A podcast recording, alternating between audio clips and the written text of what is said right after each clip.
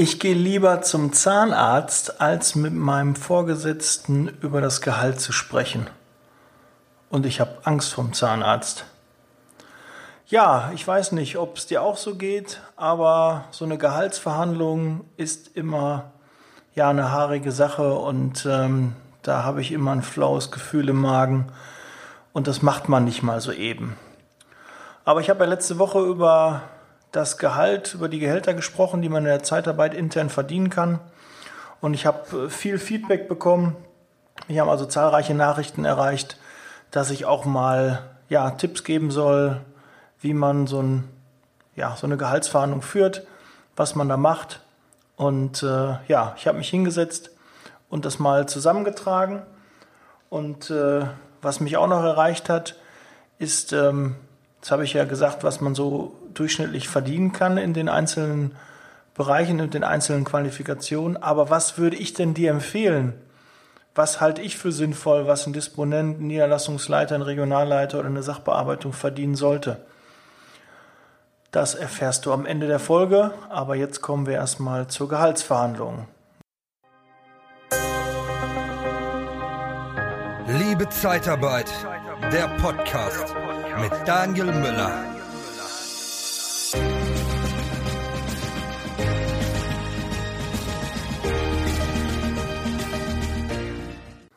Grundsätzlich finde ich, ist Gehalt auch immer eine Form von Wertschätzung. Je höher das Gehalt ist, umso höher ist auch die Wertschätzung für dich in deinem Unternehmen. Und darum ist Gehalt einfach so wichtig. Du brauchst es, um deinen Lebensunterhalt zu bestreiten. Und es gibt in vielen Lebenslagen auf einmal Veränderungen, wo du mehr Geld brauchst oder du trittst auf der Stelle, bist schon viele Jahre im Unternehmen und merkst, ja, irgendwie habe ich gar keine Gehaltserhöhung meine Kosten zu Hause steigen regelmäßig. Strom, Gas, Wasser, Nebenkosten, Lebenserhaltungskosten und äh, ja, vielleicht hast du ein Haus, eine Eigentumswohnung oder du bekommst ein Kind und dann sind deine Kosten auf einmal höher. Ja, und dann musst du deinen Chef, deinen Vorgesetzten ansprechen und anklopfen und sagen, hallo Chef, hier bin ich, ich brauche mal wieder mehr Geld. Aber das tut man so nicht, sondern das erfordert ein bisschen Vorbereitung. Und dann starten wir damit mal, dass du erstmal überlegst und dir zusammenträgst, was verdienst du überhaupt? Was bekommst du im Monat? Was bekommst du im Jahr? Und ähm, was sind so die Sonderleistungen, die du da bekommst? Und dann machst du dir eine Liste. Was ist denn überhaupt dein Mehrwert fürs Unternehmen? Was tust du überhaupt jeden Tag? Weil du kannst ja nicht einfach hingehen und sagen, ich brauche mehr Geld von deinem Chef, sondern du musst ja Argumente liefern, warum du ein höheres Gehalt verdient hast. Ja? Und verdienen kommt nach wie vor auch von dem Begriff dienen und du musst dem Unternehmen helfen und dafür bekommst du eine Gegenleistung. Ja. Und ich habe ja gerade schon gesagt, am Ende werde ich dir halt nochmal mitteilen, was ich für gerechtfertigt halte für einen Disponenten für Niederlassungsleiter oder Regionalleiter, was ähm, er sie verdienen sollte im Ruhrgebiet bei einer Zeitarbeitsfirma. Ja, in Nordrhein-Westfalen, da habe ich äh, Erfahrungswerte, die teile ich gerne mit dir. Und ich habe ja schon letztes Mal gesagt, es hängt natürlich von der Größe des Unternehmens ab, was du verdienst. Es hat was damit zu tun, wo du regional ähm, sitzt, dann auch, wie es dem Unternehmen gerade geht. Weil wenn äh, gerade jeder Euro umgedreht wird, dann ähm, kannst du halt nicht horrende Gehaltsforderungen haben. Das muss einfach realistisch sein. Ja, wenn du also eine Liste erstellt hast mit dem Mehrwert fürs Unternehmen und da geht es äh, von messbaren Dingen. Klar äh, kannst du für ein gutes Betriebsklima sorgen, aber das hat viele Effekte. Ne? Wenn du dann nur irgendwelche Jokes machst, ähm, ist das auch ganz schön, dass äh, ja, die Kollegen dich lustig finden, aber das Unternehmen muss halt einen messbaren Mehrwert haben. Und den musst du erstmal finden, aufschreiben und dann ist man sich auch mal bewusst, was man so jeden Tag macht.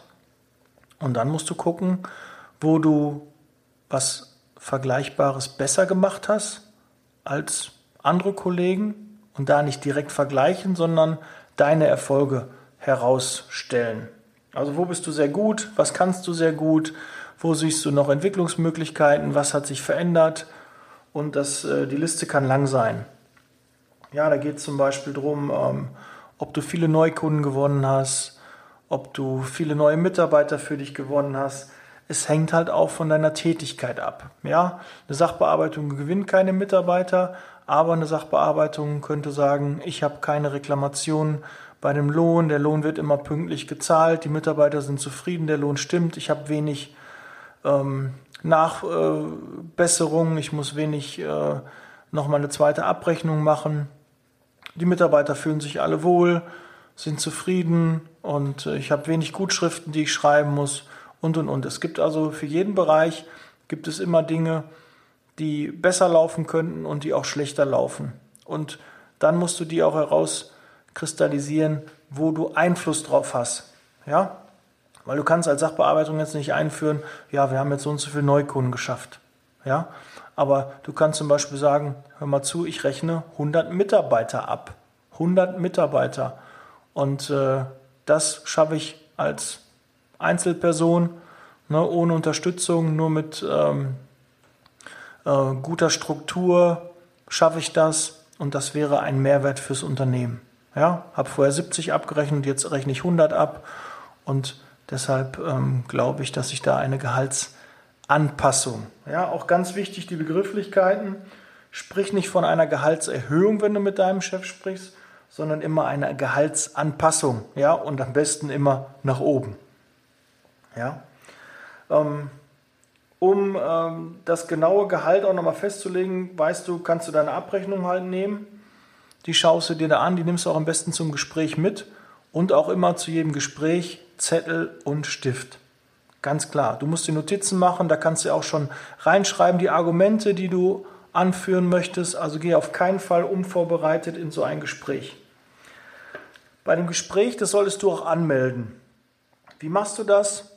Du sprichst deinen Chef an, zum Beispiel, ähm, rufst ihn an und sagst, ich arbeite bereits über zwei Jahre in Ihr Unternehmen und das äh, nach wie vor mit großer Freude und viel Engagement.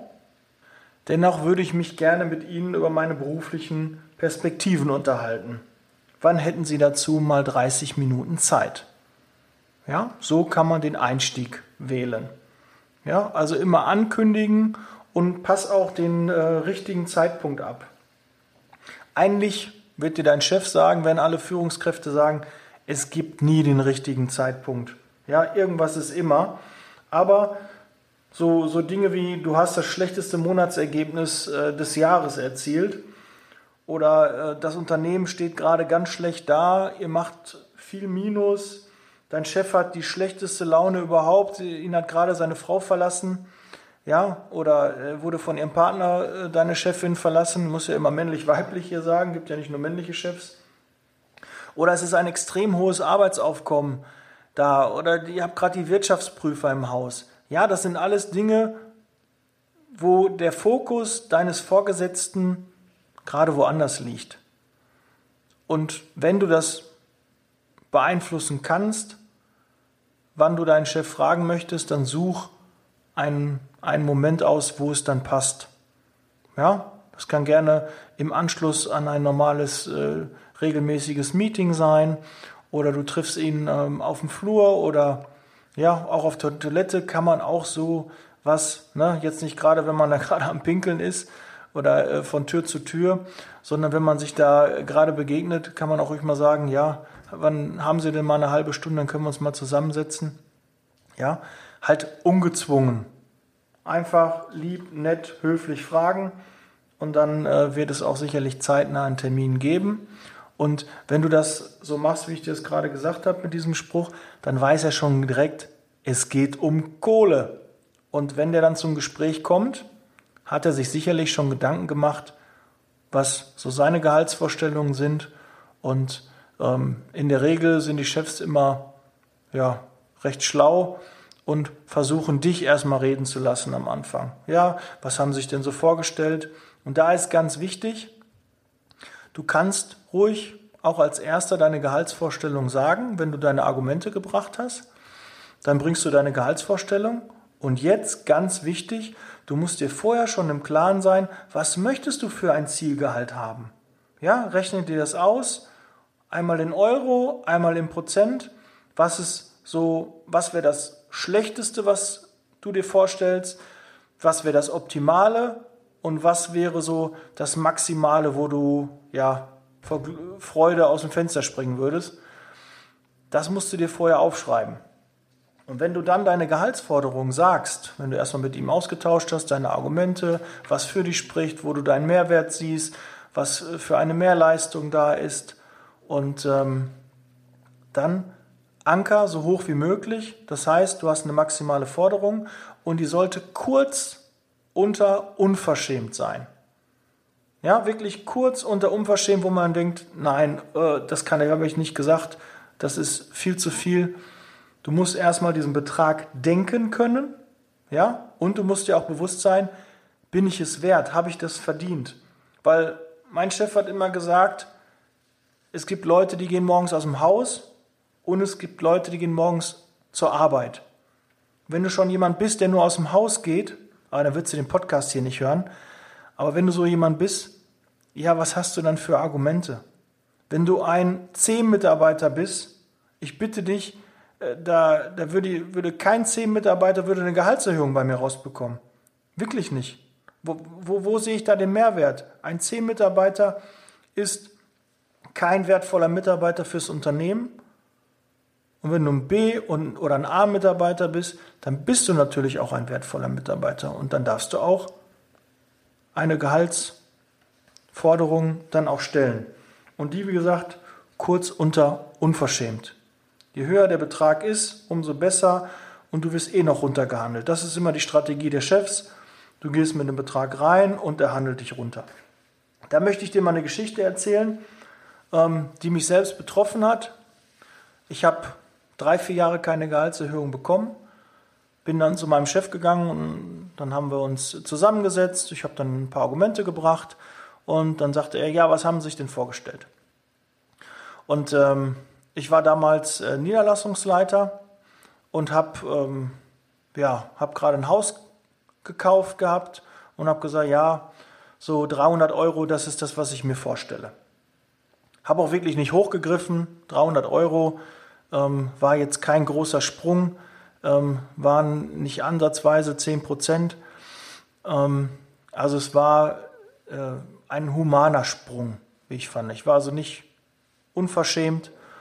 Ja, und ähm, dann hat mein Chef damals gesagt, ja, ähm, Herr Müller, lassen Sie mich eine Nacht drüber schlafen, das Wochenende auch noch und äh, dann melde ich mich nächste Woche bei Ihnen.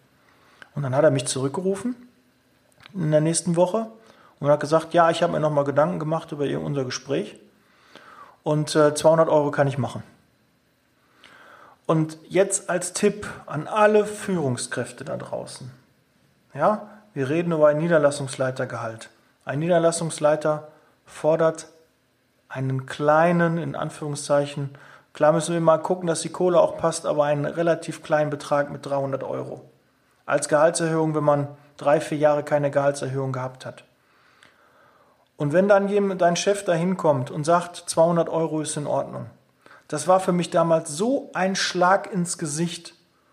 Ich habe wirklich ein halbes, dreiviertel Jahr war ich gehemmt beim Arbeiten und habe überlegt, willst du da weiter in dem Unternehmen arbeiten oder möchtest du nicht weiter in dem Unternehmen arbeiten?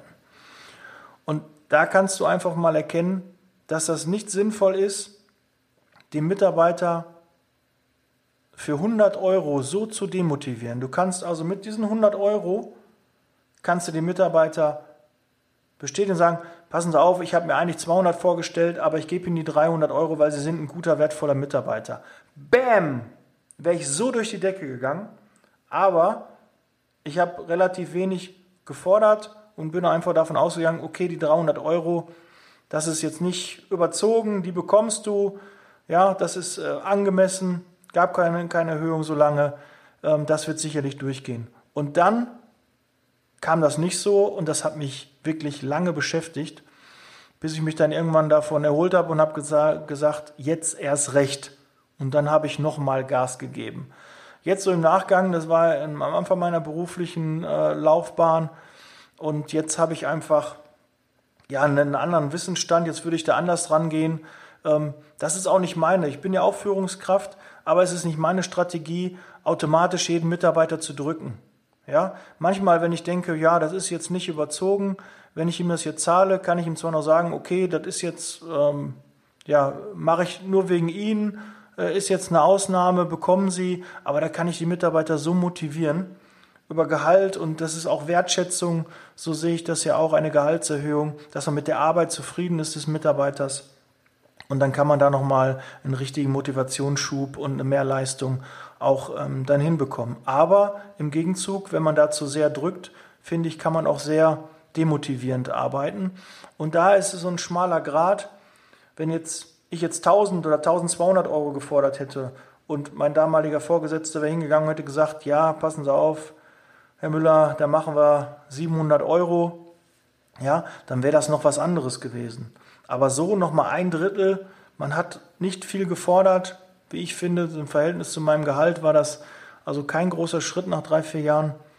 Ja, das war also da schon, das hat mich echt mitgenommen. Und da möchte ich einfach, dass du das nicht machst. Wenn du mit deinen Mitarbeitern eine Gehaltsverhandlung hast und du bist da nicht weit auseinander, du hast dir eine Vorstellung gesetzt und der Mitarbeiter sagt, keine Ahnung, 50, 100 Euro mehr oder auch 200 Euro, je nachdem, wie das Gehalt halt ist. Ne, wenn einer 1000 Euro verdient, sind natürlich 200 und 300 Euro ein großer Schritt. Aber wenn einer 3 oder 4000 Euro verdient, ist das halt ein kleinerer Schritt. So muss man das immer ein bisschen ins Verhältnis setzen. Jetzt sind es halt nur Eurobeträge. Im Prozent sieht es dann ein bisschen anders aus. Aber da kannst du deine Mitarbeiter echt motivieren. Das habe ich auch all meinen Mitarbeitern ähm, gesagt. Wenn das spitz auf Knopf kommt, ihr habt da eine Diskrepanz, dann entscheide dich lieber für den Mitarbeiter und gib ihm da den Motivationsschub, als dass du da wirklich nochmal ähm, mit einem kleinen äh, spitzen Bleistift dann nochmal rechnest und ihm dann nicht gibst, äh, was er sich vorstellt. Ja, wir sind nicht im Wolkenkuckucksheim, wir sind nicht im Schlaraffenland. Ja, ist nicht immer nur heile Welt, dass jeder Mitarbeiter das bekommt, was er möchte. Aber wenn es im Rahmen ist und es kein großer Unterschied ist, dann gib ihm bitte das, was er sich auch vorstellt. Ja, du kannst es vielleicht nur an Bedingungen knüpfen, aber passen Sie auf, Sie müssen das auch bitte dann nochmal bestätigen. Das kann man machen und das ist auch dann legitim, wenn man das bekommt. Aber das ist ein richtig schönes Gefühl. Das motiviert und davon zehrt man einfach. Aber gehen wir noch mal ein bisschen jetzt auf die, die Gehaltsverhandlung ein.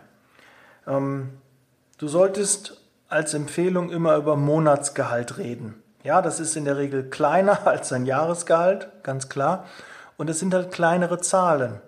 Ja, auch beim Verkauf versucht man ja, wenn man einen Monatsbetrag hat für irgendwas, dass man das auf den Tag runterrechnet. Ja, das und das kostet nur 50 Cent am Tag. Ja, und das gleiche hast du auch in der Gehaltsverhandlung. Wenn du über das monatliche Gehalt sprichst, ist es kleiner, als wenn du über dein Jahresgehalt sprichst. Außerdem im Jahresgehalt sind, ist das 13. oder 14. Gehalt noch mit drin und und und. Ja, und somit hast du, wenn du das Grundgehalt verhandelst, wird das dann automatisch mal 13 oder mal 14 oder je nachdem, was du halt für Vertragsmodalitäten hast, dann mal multipliziert. Ja, und die Zahlen sind einfach kleiner und du redest nicht über äh, diese großen Zahlen. Wenn du die Gehaltsforderung oder die Gehaltsanpassung, die du dir vorstellst, ähm, genannt hast, dann mach auch einfach mal eine Pause. Ja, man muss auch mal die Stille aushalten und dann muss dein Gegenüber kommen. Und der sagt dir dann, ist möglich oder ist nicht möglich. Was du auf keinen Fall in so einer Verhandlung äh, mit reinführen solltest, ist einmal der Vergleich mit den anderen Kollegen, was das Gehalt angeht.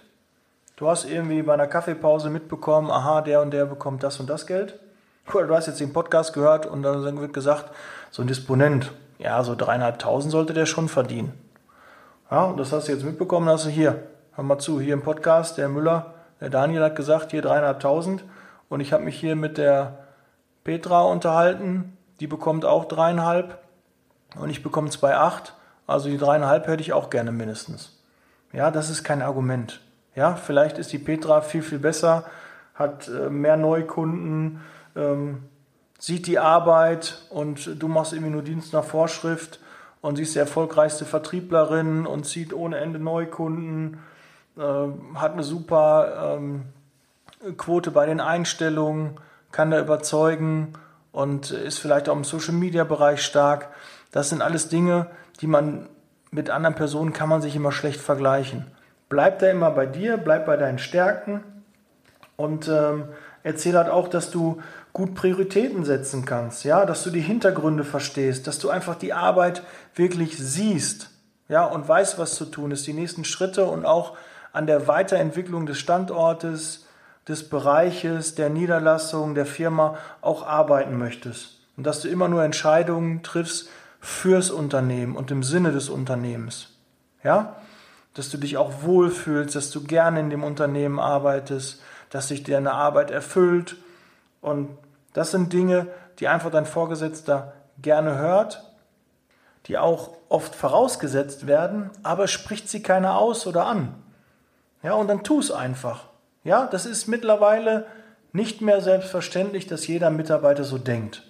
Ja, und deshalb das auf jeden Fall auch mit anführen.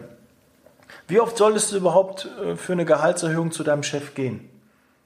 Also minimal zwölf Monate solltest du ins Land ähm, streichen lassen, maximal 24 Monate, also so einmal im Jahr, alle zwei Jahre ist ein guter Tonus, um ähm, bei deinem Chef vorstellig zu werden. Wie viel solltest du überhaupt fordern? Also meine Empfehlung wäre mindestens 3%. Maximal, boah, auch schwer zu sagen. Äh, hängt auch von der Tätigkeit ab, hängt von deiner Leistung ab. Wenn du einen Riesensprung mit deiner Niederlassung gemacht hast, ihr auf einmal einen Riesengewinn macht, einen riesen Mehrwert, einen neuen großen Kunden gewonnen hat, dann kann man 10, 15, 20, 25 Prozent fordern. Aber es hängt immer von der Tätigkeit ab. Aber ich glaube, so 10, 15 Prozent wäre schon ein super Ergebnis. Und ähm, die Einigung sollte ja eigentlich so mindestens 7 Prozent sein, weil, warum gerade 7 Prozent? Es ist statistisch erwiesen, dass erst ab 7 Prozent sich der Mitarbeiter freut. Ja, und alles, was darunter ist, wird nicht so richtig wahrgenommen. Ist auch eine Erhöhung, aber die, da freut sich der Mitarbeiter nicht so richtig drüber. Ja? Grundsätzlich sollte nicht deine Erfüllung nur das Gehalt sein. Ja, wenn du etwas gefunden hast, was dir wirklich Spaß macht, was du gerne machst, dann ist das Gehalt nicht so wichtig. Ganz klar. Ja, klar gehen wir alle für Geld arbeiten, aber das Gehalt ist nicht alles. Wenn du ein tolles Betriebsklima hast, du gerne zur Arbeit gehst, dir das richtig Spaß macht, du Entwicklungsmöglichkeiten hast, regelmäßig Fortbildung hast, du Erfolge mit deinem Team feierst und du einfach auch Freunde und Kollegen gefunden hast, dann ist das Geld nicht so wichtig. Ja, Geld allein macht wirklich nicht glücklich. Das ist äh, immer wieder zu merken. Klar, wir brauchen einen gewissen Grundlohn, wir brauchen ein gewisses Einkommen, damit wir unseren Lebensunterhalt unter, äh, bestreiten können. Aber wenn du einmal wirklich das gefunden hast, was du liebst, kommt das Geld von alleine. Glaub mir. Egal, ob du Sachbearbeitung bist, Niederlassungsleiter bist, Disponent bist oder auch Geschäftsführer oder in sonstigen Positionen im Unternehmen tätig bist. Glaube mir, wenn du immer wieder Vollgas gibst, Erfolg hast, das gerne machst, was du tust, dann kommt auch das Geld. Ja, zwangsläufig. Aber natürlich jeder seines Glückes Schmied. Du musst es auch dann mal ansprechen und dich das auch ähm, dir honorieren lassen, die Arbeit. Wenn äh, in dem Gespräch immer sachlich bleiben, ja, so ein Gespräch kann schon mal gerade, wenn es aufs Ende zugeht, hitzig werden. Wenn dann auf einmal dein Chef sagt, nee, gibt's nichts. Ja, der bleibt stur, beharrlich ähm, dann musst du ein bisschen einlenken. Dann ähm, kannst du halt, ähm, ja, vielleicht dann eher sagen, okay, beim Gehalt ist jetzt keine Anpassung möglich, aber es gibt Alternativen wie zum Beispiel einen Kita-Zuschuss. Oder du möchtest einen Sonderurlaub oder einfach mehr Urlaub, ähm, vielleicht mehr Homeoffice, ähm, Arbeitszeiten verkürzen, vielleicht gibt es einen, einen, Firmenwagen, vielleicht gibt es ähm, irgendwelche sonstige Vergünstigungen, höhere Tantiemen, Erfolgsbeteiligung, Benzingeld und und und. Oder du, du kriegst einen Parkplatz vor der, vor der Haustür oder du hast, äh, kriegst einen Zuschuss zu deiner ähm, Monatskarte und und und. Da gibt es also verschiedene Möglichkeiten. Und meist kann dein Chef, wenn er schon die Gehaltsverhandlungen dann, äh, wenn die nicht positiv ausgegangen ist, er dir nichts anbieten kann, weil er da einfach stur auf seine, also auf seine Meinung beharrt, kannst du darüber ihn dann meist nochmal zu was bewegen, weil er dann so ein bisschen in der Bringschuld ist. Er will halt dann nicht als komplett stur dastehen und bietet dir dann schon was an. Wenn das nicht der Fall ist, wenn das auch nicht und du der, der Meinung bist, du machst einen guten Job und du hast jetzt auch mehr Geld verdient, weil du einfach auch den Mehrwert gebracht hast, dann such den neuen Arbeitgeber. Ganz klar. Dann bewirb dich, ja, dann such dir einen Arbeitgeber, der deine Arbeit wertschätzt und der die auch dementsprechend bezahlt. Aber bitte immer realistisch bleiben. Ja? Es wird immer einen geben, der mehr zahlt. Aber ob die ganzen anderen Rahmenbedingungen doch auch stimmen und die Leute, du kannst denen auch beim Vorstellungsgespräch immer nur vor den Kopf gucken. Du weißt nie, was im Nachgang ist, ob die dich nach drei Monaten wieder an die Sonne setzen, weil der Erfolg ausbleibt, weil dann doch der Kunde abspringt, weil dann doch der Standort nicht funktioniert und dann wird auf einmal ein Standort geschlossen. Das sind alles Dinge, die du nicht beeinflussen kannst. Du kannst dich schon zwar beeinflussen, aber manchmal hat man nicht so die Riesenmöglichkeit, das zu beeinflussen. Du kannst für deinen Teilbereich richtig gut sein, aber es werden strategische Fehler gemacht und dann wird trotzdem dann auf einmal deine Position ähm, ja, wird dann, wirst du dann freigesetzt. Deshalb guck auch da, ähm, dass du nicht zu hoch pokerst. Und ähm, ja, man muss auch so ein bisschen mal seine, ja, sein, sein Ego hinten anstellen. Es ist schon immer schwer möglich, auch bei so einer Gehaltsverhandlung so eine Win-Win-Situation hinzubekommen. Das, äh, wer dir das erzählt, ist Blödsinn. Ja, klar, wenn dein Chef sich vorgestellt hat, ach, der will bestimmt 1000 Euro, ich biete ihm mal 800 an und du äh, sagst, du wärst mit 300 Euro zufrieden, freust du dich? Und er sagt, ja, kein Thema. Aber dann ist halt dieses Gefühl, ah, der wäre noch mehr gegangen. Ja? Mach dich auch davon frei. Wenn du deine Forderung durchgesetzt bekommen hast und du hast wenig Gegenwind bekommen, dann denk nicht, ah, da wäre auch mehr gew möglich gewesen. Nein. Dann guck einfach, dass du das Intervall ein bisschen kürzer machst, dann fragst du nicht alle zwei Jahre nach einer Gehaltserhöhung, sondern dann kommst du direkt im nächsten Jahr nochmal. Ja, das ist dann eher, dann sei lieber froh, dass du das bekommen hast und du kannst nicht, ähnlich wie bei einer Aktie, am höchsten Punkt immer aussteigen. Das klappt nicht immer. Ja, es ist immer so eine Mischkalkulation. Aha, jetzt ist der Kurs gerade gut, jetzt könnte ich vielleicht rausgehen. Aber dass es der optimale Zeitpunkt wäre und das Maximale, was du rausgeholt hast, das ist nicht machbar. Mach dich davon frei, das wirst du nicht erreichen. Ja, wenn du hoch ankerst, dann bekommst du halt irgendwas in der Mitte. Und das sei dann auch damit zufrieden. Ja, wenn du dir vorher festgelegt hast, was du erreichen willst, dann wirst du auch feststellen, dass es viel leichter zu erreichen ist und du auch viel souveräner diesen Betrag auch rüberbringst und du wirst einfach, haben auch schon Statistiken ähm, ergeben, wenn man einfach höher ankert, einen höheren Betrag, ähm, angibt, dann kommt man automatisch nachher auch im Durchschnitt auf einen höheren Betrag, als wenn man kleiner rangegangen wäre. Das ähm, zeigt halt auch die Statistik. Ja, jetzt habe ich gesagt, was sollte denn überhaupt ein Disponent, ein Sachbearbeiter, ein Niederlassungsleiter oder ein Regionalleiter ein guter verdienen? Ja, wirklich ein guter. Was ist jetzt gut? ja, halt ein wertvoller Mitarbeiter, der eine gute Leistung abbringt, auf den man sich verlassen kann, der ähm, neue Ideen ins Unternehmen reinbringt und wirklich, ja, wenn du fragst, äh, wer macht das, der meldet sich, der will ähm, was erreichen, ähm, macht wenig Fehler. Fehler machen wir immer, aber der lernt auch aus seinen Fehlern und stellt die ab und macht nicht Fehler zweimal. Ja, kann Prioritäten setzen, mach die wichtigsten Dinge zuerst und mach dann die weniger wichtigen Dinge danach. Also ein guter Disponent 3,2, 3,5 finde ich, ist ein guter Lohn für einen guten Disponenten.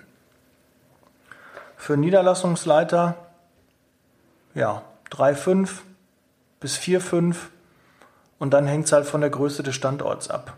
Ja, ich kann mir auch vorstellen, Niederlassungsleiter auch mit 5.000 oder 5.500 Euro zu bezahlen.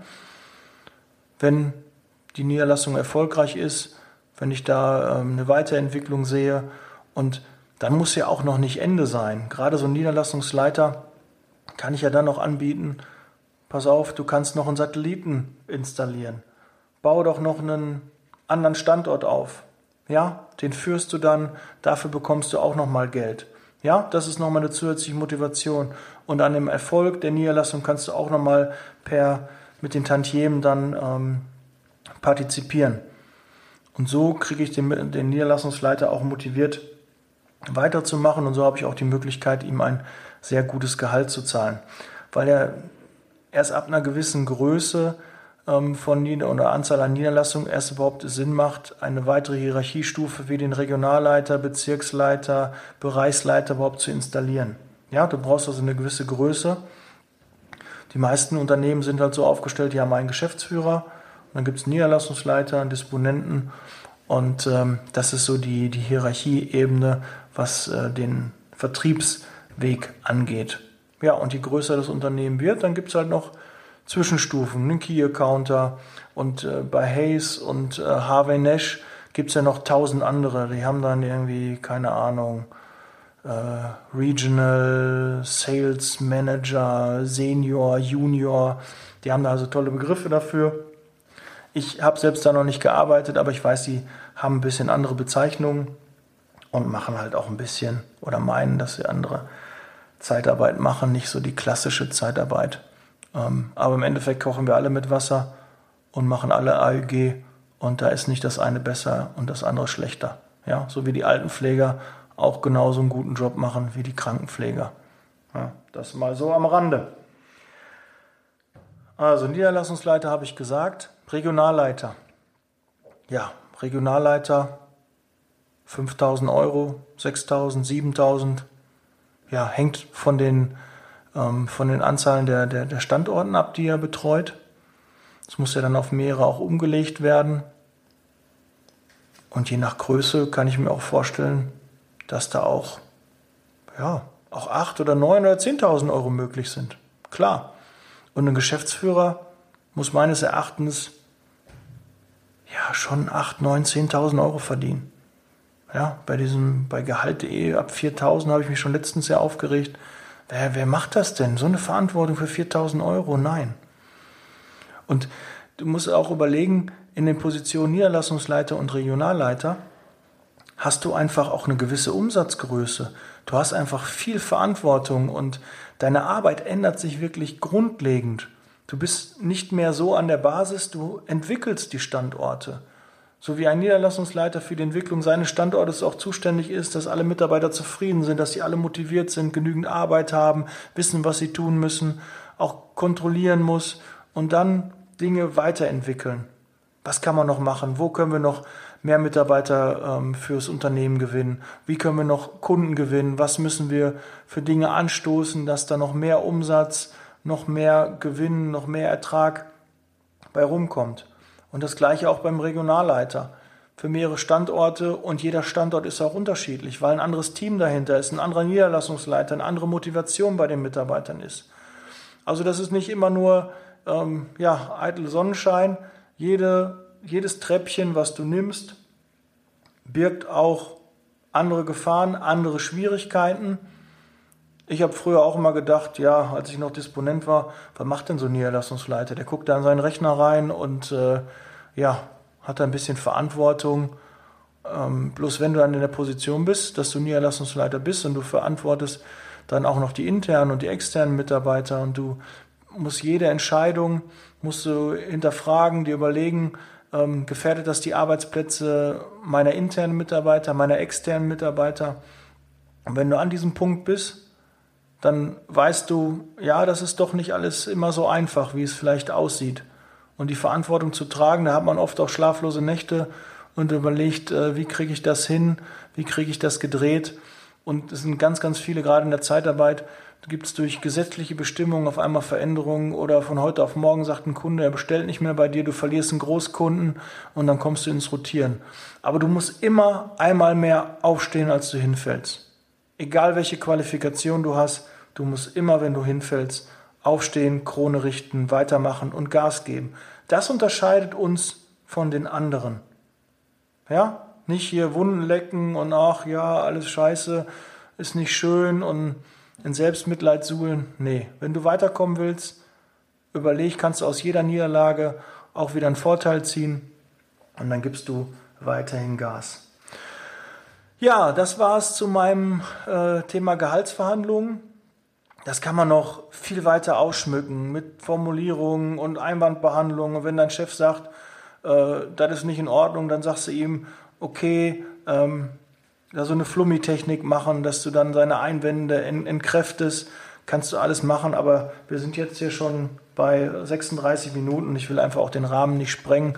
Und wie gesagt, wenn du da nochmal ins Detail gehen möchtest, mache ich hier nochmal einen Querverweis. Der Gehaltsbooster, der kümmert sich nur darum, um Gehaltsverhandlungen. Da will ich nicht äh, jetzt auf einmal hier einen neuen Podcast aufmachen, wo es nur um Gehälter geht. Wenn du da eine Frage hast oder einen konkreten Fall, wo du dich schwer tust, schreib mir einfach gerne, mach das. Ich äh, erarbeite gerne mit dir eine Strategie, gebe dir ein paar Tipps und äh, freue mich über dein Feedback, vor allen Dingen, wie dann deine nächste Gehaltsverhandlung äh, funktioniert hat, ob, ich, ob dir meine Tipps geholfen haben. So, jetzt kommen wir aber noch ähm, zu meiner Bitte. Du hörst ja jetzt gerade im Podcast, wechsel doch mal bitte jetzt gerade zu Instagram. Ja, beim iPhone einfach mal klicken, die andere App aufmachen, Instagram und dann gib mal bitte ein liebe.zeitarbeit. Dann findest du meinen Account auf Instagram und da würde ich mich über ein Abo freuen. Und wenn du das ein, den einen oder anderen Beitrag dir mal durchliest und den likest und meiner Story folgst, weil da sehr viele wertvolle Tipps auch für dich sind. Jedes Bild, was ich poste, hat auch immer Content. Es gibt immer einen Tipp und auch jede Story, die ich rausbringe, soll dir Mehrwert bringen. Da ist immer ein Learning dabei, was ich an dem Tag oder den Tag noch machen werde. Und äh, das hilft dem Business besser zu werden im Bereich Personal, im Bereich Zeitarbeit.